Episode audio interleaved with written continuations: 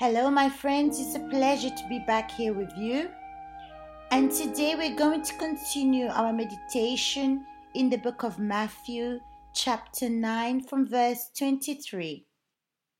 When Jesus came into the ruler's house and saw the flute players and the noisy crowd wailing, he said to them, Make room, for the girl is not dead, but sleeping. And they ridiculed him. But when the crowd was put outside, he went in and took her by the hand, and the girl arose. And the report of this went out into all that land. How was the situation in this house? There were flute players. And how was the state of the people? They were sad, very sad.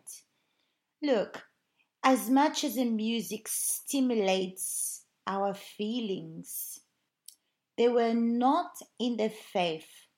Faith doesn't come by stimulation of music. Faith doesn't come by emotions or feeling. But faith is an assurance of things not yet seen. Look at what faith does.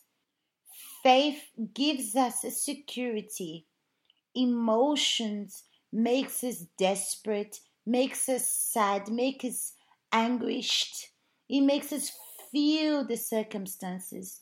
It makes us moan of the circumstances that we're facing. And this happens when we're in the flesh, when we react by our feelings, and we're easily led by our emotions and then it influences us and we're influenced by the situations that we're facing, the circumstances that we're facing. And this is why we need to manifest our faith. Sometimes you think like this I've been in the church for years and God has been really great. God has been doing things in my life. Everything is flowing in my life. My friends, everything demands from us faith the exercise of faith. That our nature is not like this. And then it says here, He said to them, Make room, for the girl is not dead but sleeping.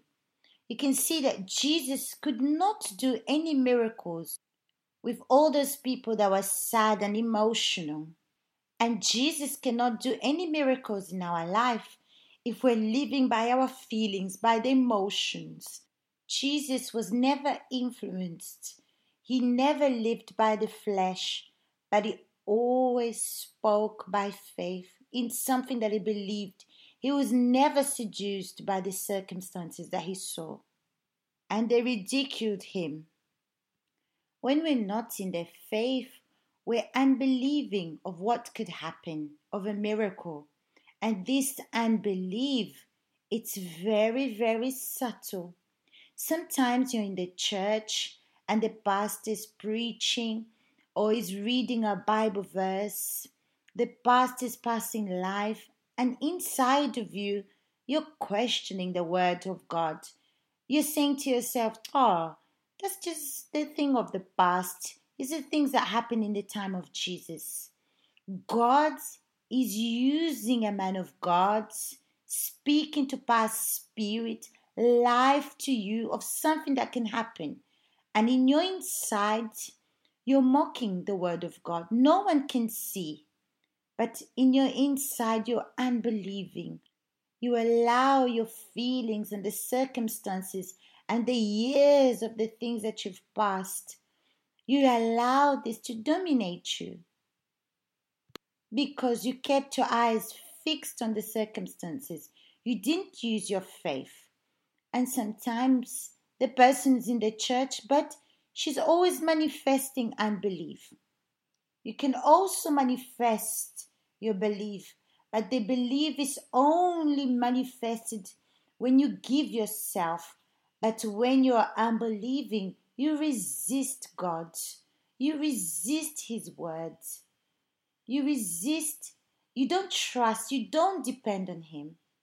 But when the crowd was put outside, he went in. it was necessary to put the crowd outside. For Jesus to enter, look at that. If everything is going wrong in your life, everything, nothing is right in your life. Why? Because you're allowing this unbelief to dominate your life. You don't allow Jesus to enter in your life. You impede Jesus to, to work in your life. You impede him because you don't want to exercise your faith. Unbelief distances us from God. And took her by the hands, and the girl arose. Look how God works. When we reject the unbelief, when we remove from our inside everything that distances us from God, Jesus enters. Analyze your reactions. Look at the way you've been doing things, how you've been believing or not believing. Jesus entered, took her hand, and the girl arose. Just the touch was sufficient to make the girl arise. So, maybe your years in the church, or maybe you haven't been in the church for a long time, but you let yourself influence by others because maybe you're closer to people that have never seen results in their life. And so they give you the negative words, and you let yourself, you allow yourself to be driven by these words. But how do you expect Jesus to come inside? How do you expect Jesus to touch you if you're resistant or if you mock of his words? Or maybe you're sad, you're anxious, you're anguished. And the report of this went out into all that land. Look at what faith does. Faith always spreads. For those that don't believe, for those that don't believe in a life with God, these kind of people, they start to hear reports of the resurrection of this girl or of the miracle of something that happened in her life. And in the time of Jesus, there was no media, there was no Facebook. The reports of miracles that happened was told was by word of mouth was people that saw and spoke about the power of Jesus.